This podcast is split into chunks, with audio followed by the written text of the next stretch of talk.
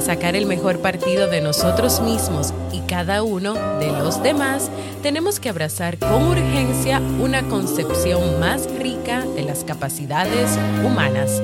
Ken Robinson. ¿Quieres mejorar tu calidad de vida y la de los tuyos? ¿Cómo te sentirías si pudieras alcanzar eso que te has propuesto?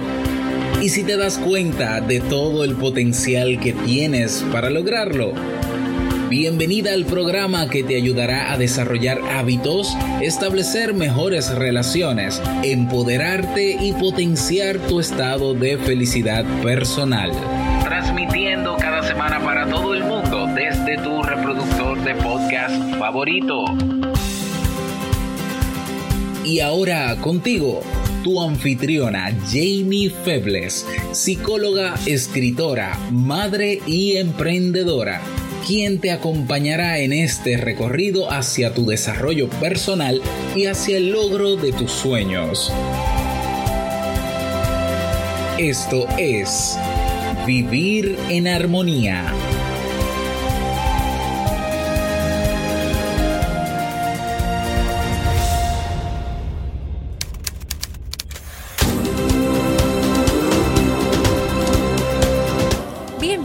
Episodio 197 de Vivir en Armonía. Mi nombre es Jamie Febles y estoy muy contenta y feliz de poder encontrarme compartiendo contigo en este espacio. En el día de hoy estaremos compartiendo el tema 24 hábitos que sobrecargan tu vida, así como el libro para este mes de enero. Entonces, ¿me acompañas?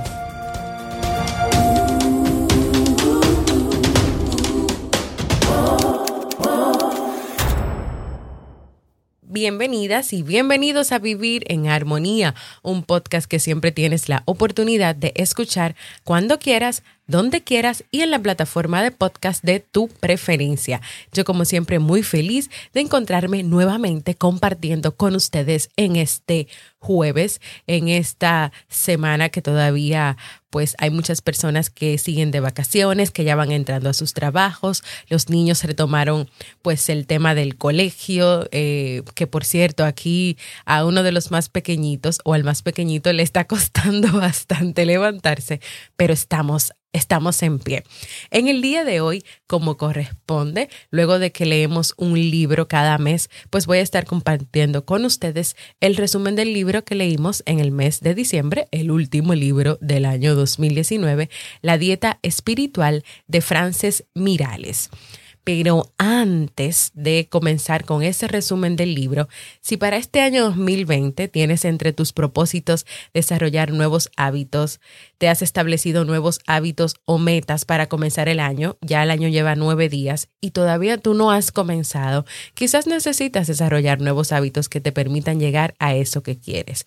Es por eso que Robert y yo Hemos preparado para ti este programa de mentoría para acompañarte a que puedas aprender y tomar acción sobre cómo funcionan los hábitos en el cerebro, cómo planificar tus nuevos hábitos o cómo dejar hábitos que son negativos y que no te están ayudando o beneficiando en nada, cómo desarrollar un plan efectivo de recompensas y lo más importante, que tú puedas incorporar tus nuevos hábitos y mantenerlos. Y todo esto tú lo puedes hacer en nuestra compañía y no solo o sola. Esto es un programa de ocho semanas con sesiones divididas en cuatro sesiones de formación y encuentro grupal y también vas a tener cuatro sesiones de acompañamiento individual intercaladas.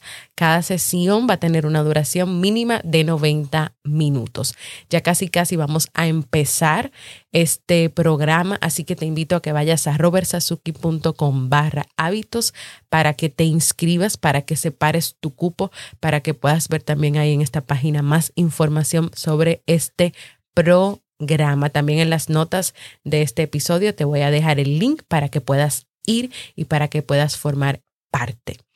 En el libro que estuvimos leyendo en el mes de diciembre, el autor nos presenta 24 hábitos o conductas, o como le quieras llamar, que las personas deben tener presente para trabajar, ya que no son hábitos positivos, no son hábitos de quiero tener un estilo de vida saludable. Nos referimos a hábitos que más que beneficiarte sobrecargan tu vida, sobrecargan tu vida, te quedas estancado, eh, te, te quedas estancado, estresado, con miedo, o si no, postergas mucho las cosas o vives de lo que dicen los demás, no tienes autoestima, o sea, son hábitos que están ligados con este tipo de cosas que ya te mencioné. Muchas personas cuando quieren comenzar un nuevo año se proponen adquirir hábitos que los ayuden, por ejemplo, a tener un estilo de vida más saludable, algunos se proponen hacer ejercicios, dietas, practicar un deporte, aprender a comer saludable y en este que recetario que, que estuvimos leyendo, los hábitos pues no tenían que ver necesariamente con hacer ejercicios, dieta, comer saludable. Tal vez tú digas, es que yo tengo que bajar 30 libras eh, de peso, pero tal vez tú deberías o quieres bajar 30 libras de situaciones emocionales que te sobrecargan, de conductas y de hábitos que no te están haciendo bien. Vamos a ver cuáles son esos 24 hábitos en los cuales tal vez tú tienes que prestar atención o que te ayudaría a prestar atención y reflexionar sobre ellos y cómo ellos pudieran estar en el día de hoy afectando o no tu vida. Número uno, preocuparse. La preocupación es una manera de no ocuparse de las cosas, ya que mientras das vuelta a lo que podrías hacer, a lo que los demás no han hecho o a lo que podría pasar, todos tus asuntos permanecen en un estado de parálisis que te impiden tomar decisiones y ponerte en marcha. Número dos, el estrés. Thomas Holmes definió como lo definió como un acontecimiento que produce un estímulo que requiere una adaptación por parte tuya aunque unas investigaciones que también se han realizado últimamente consideran que el estrés no es simplemente un estímulo o una respuesta fisiológica. ¿Por qué? Aquí el psicólogo Richard Lazarus considera que si dos personas pueden vivir una misma situación potencialmente estresante, pero de forma distinta, es porque en ellas hay diferencias individuales como la percepción, el aprendizaje o la memoria que afectan su forma de enfrentarse a dicha situación, por lo que la variable del estrés no es externa sino interna. Pero el problema del estrés viene cuando esas situaciones o esa respuesta de adaptación puede llevarte a ti a enfermarte, a afectar tu salud física, tu salud emocional, tu salud psicológica. Número tres, hábito número tres, la rigidez mental.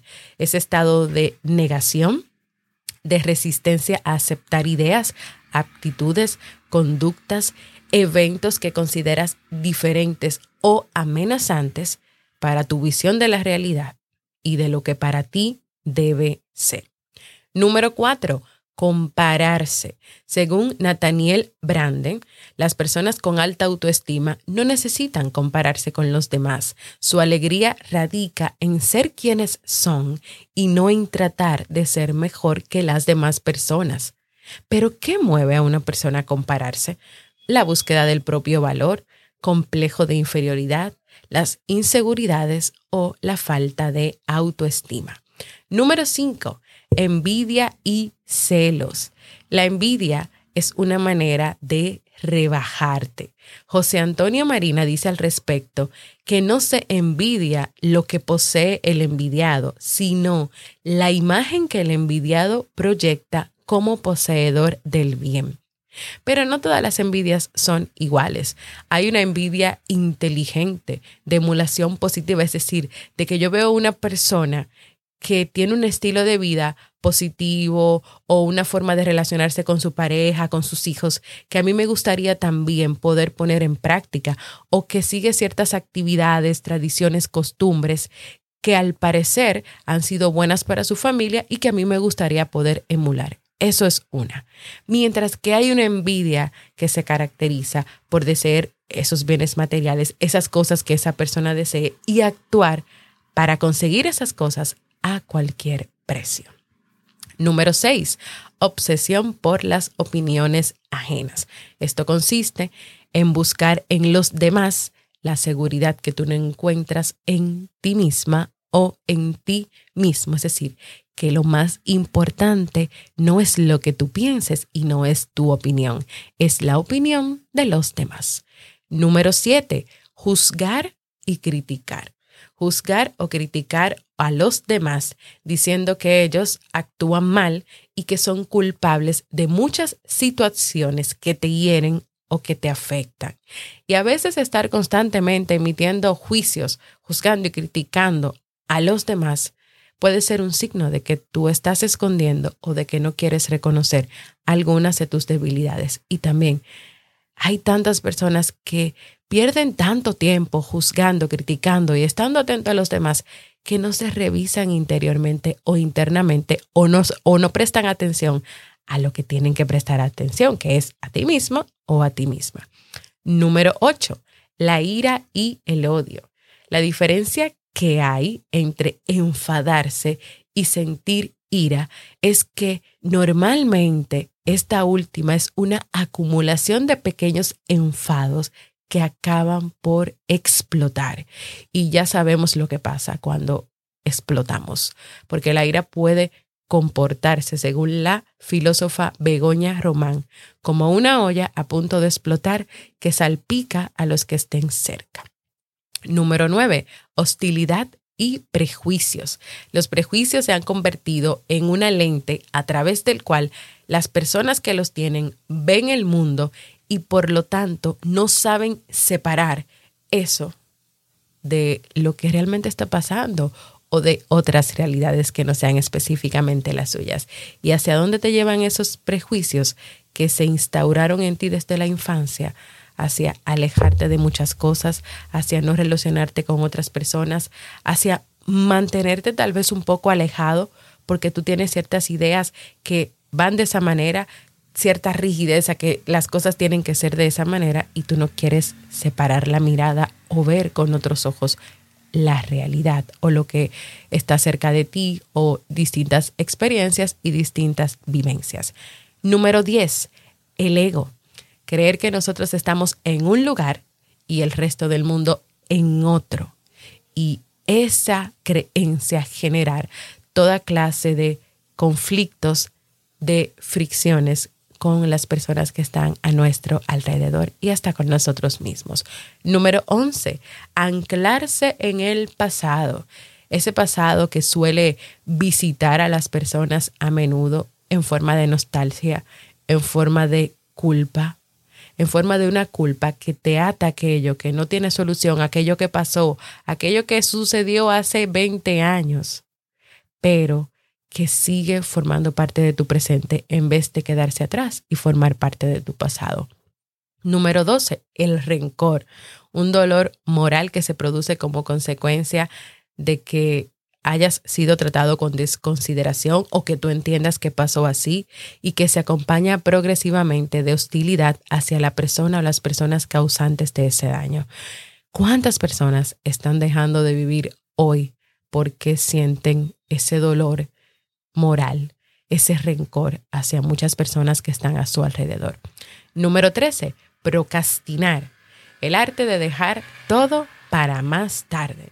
Todo el mundo pospone alguna vez, pospone tareas para el día siguiente y cuando llegue ese día lo sigues posponiendo para el otro. Pero hay muchas personas que se mantienen en ese círculo de posponer todo que al final yo me hago la pregunta, ¿terminarán haciendo lo que quieren hacer? ¿Terminarán haciendo esa tarea o continuarán posponiendo y por lo tanto procrastinando?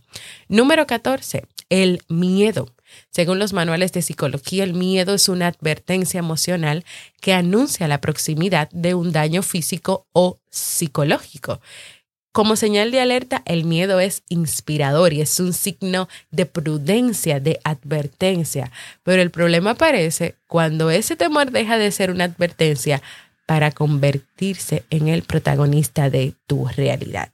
Antes de seguir y de continuar compartiéndote los demás hábitos que sobrecargan tu vida, que pueden sobrecargar tu vida y que te pueden tener a ti viviendo no de una manera positiva o en armonía, sino todo lo contrario. Vamos a una pausa.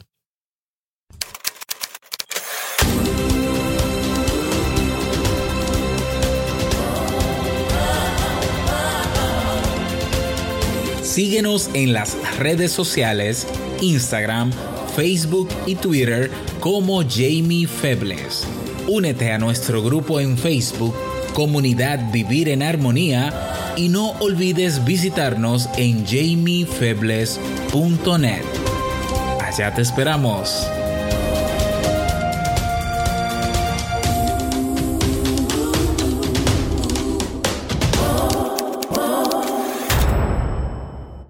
Y continuamos con el hábito número 15, la dispersión. Recibes tanta información que a veces no sabes qué hacer con ella. Y tanta información y tantas cosas crean angustia. La angustia de que tienes más información de la que puedes manejar y por tanto no tienes tiempo para absorber tanta información. O sea, Tienes tantas cosas que hacer, recibes tanta información, hay tantas cosas que hacer diferente, que cambiar, que la sociedad te presenta, que el mundo te presenta, que la vida te presenta, que la relación, que la pareja, y llega un momento en que tú te dispersas y que tú no sabes qué hacer y que te llenas de angustia y que no sabes qué hacer y te quedas ahí en ese no sé qué hacer. Número 16, la hipersensibilidad, que se puede entender como un aumento de la sensibilidad cuando los acontecimientos provocan un impacto emocional mayor al habitual. De alguna manera, la susceptibilidad corresponde a estados de máxima receptividad, tanto para lo bueno como para lo malo. Y aquí, en el punto que estamos hablando, se refiere más hacia lo malo. O sea, es ser completamente hipersensible a todo lo que pasa, pero desde el punto de vista negativo. Número 17, la apatía, que es la falta de afectividad o una resonancia sentimental casi nula. Es como si alguien, o tú, o yo, careciéramos de sentimientos, que nuestra vida eh, esté guiada por una indiferencia absoluta hacia los demás hacia nosotros mismos y que esto paraliza todo lo que tiene que ver con la afectividad.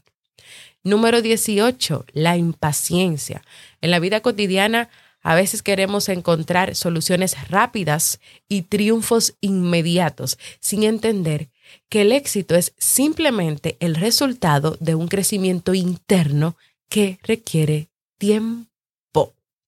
Número 19, el perfeccionismo.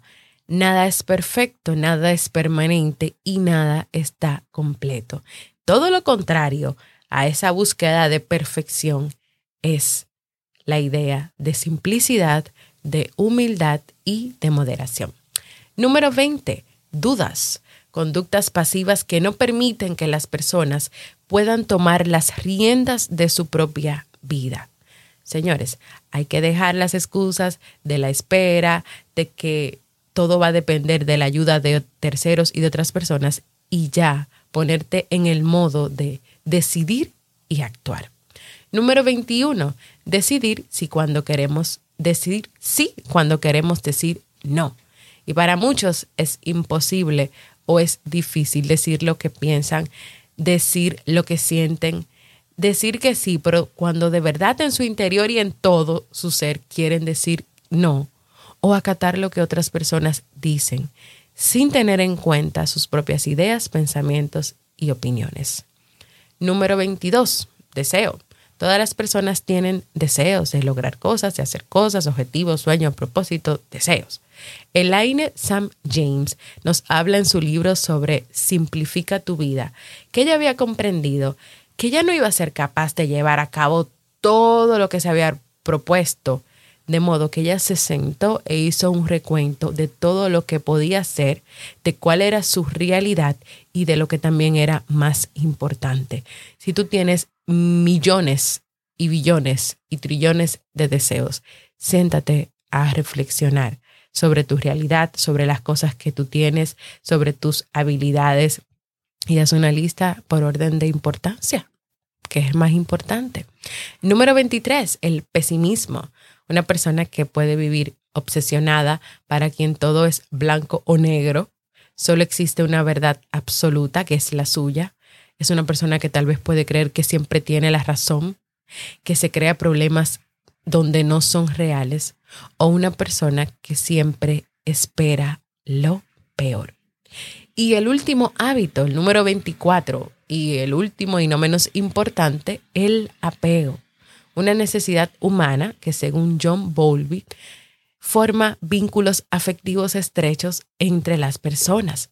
Pero las personas no solo se apegan a seres humanos, se apegan a cosas materiales, se apegan a determinadas relaciones como una pareja, pero también hay apegos ligados a los sufrimientos y a la sensación de indignidad y ahí es donde hay que tener mucho cuidado. Y hasta aquí estos 24 hábitos o comportamientos tóxicos que, que, hemos, que, leímos y que, claro, están trabajados en el libro con muchísimas referencias de otros libros, de investigaciones, de psicólogos, de expertos, de periodistas, en fin. Si tú quieres abundar más, léete este libro porque de verdad puedes aprender muchas cosas, puedes profundizar, puedes ver herramientas o una manera diferente de cómo abordar estos temas. Espero que hayan sido interesantes para ti, que a partir de compartirlos contigo tú puedas reflexionar sobre ellos, tú puedas identificar si algunos de ellos están presentes en tu vida, si están afectando en tu vida y que tal vez tú puedas decidir también a comenzar a trabajar profundamente en ellos. Recuerda que Robert y yo hemos preparado un proceso de acompañamiento, mentoría, como te mencioné arriba, y que podríamos acompañarte, si, así tú lo decides, a desarrollar nuevos hábitos en tu vida y a cambiar esos que ya he mencionado. Me despido diciéndote que vivas el momento presente, hagas las paces con la imperfección, no quieras hacer y abarcar todas las cosas al mismo tiempo, tomes conciencia de tus emociones, cambies tu actitud eh, eh, hacia tus problemas y que te relajes, porque tanto la mente como el cuerpo necesitan un tiempo libre, un tiempo adecuado para descansar. Quiero escucharte, quiero invitarte a que compartas conmigo un saludito si te sientes identificado con este tema, desde donde nos escuchas, qué ha significado este podcast para ti y puedes hacerlo dejándome un mensaje de voz en jamiefebles.net barra mensaje de voz porque para mí es muy importante escucharte.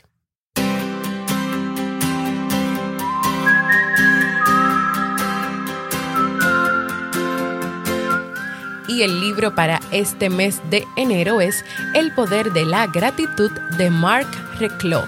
La gratitud se considera la mejor y la más impactante intervención de la psicología positiva. Cuando cultivamos la gratitud, cambiamos la forma en que sentimos, lo que cambia la forma en que actuamos y por tanto cambian nuestros resultados. La gratitud te recarga de energía, aumenta tu autoestima y está directamente relacionada con el bienestar físico y mental. Te lleva directamente a la felicidad y es el mejor antídoto contra la ira, la envidia y el resentimiento. Esta guía práctica y directa vas a aprender siete ejercicios simples que te ayudarán a obtener los beneficios científicamente comprobados de la gratitud. Me acompañas a leer el primer libro del año 2020 y juntos aprender a vivir más desde la gratitud.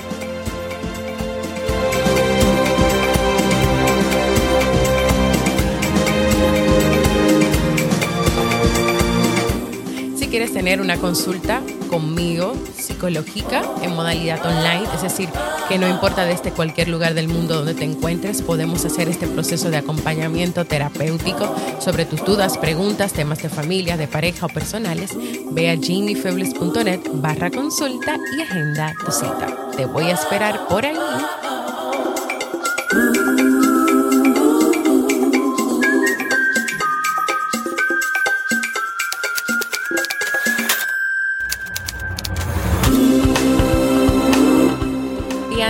Despedirme, quiero animarte a que propongas nuevos temas para trabajar este año 2020. Puedes ir a jamiefebles.net para proponer y escribirlos y dejarlos por ahí. También quiero invitarte a que compartas este y todos los episodios que desees con aquellas personas, familias, parejas creas que este contenido pueda aportarles armonía a su vida. También quiero invitarte a formar parte de nuestra comunidad exclusiva de Facebook, donde vas a recibir cada día motivaciones y donde también le damos seguimiento a los libros que leemos cada mes. Y si todavía no lo has hecho, a que te suscribas a cualquier plataforma para podcast como Evox, Spotify, Google Podcast Apple Podcast y así recibas directamente la notificación de los nuevos episodios y que ayudes a que este podcast crezca dejando tus comentarios y valoraciones positivas. Gracias por escucharme. Para mí ha sido un honor y un placer compartir contigo. Y nos escuchamos la próxima semana en un nuevo episodio de Vivir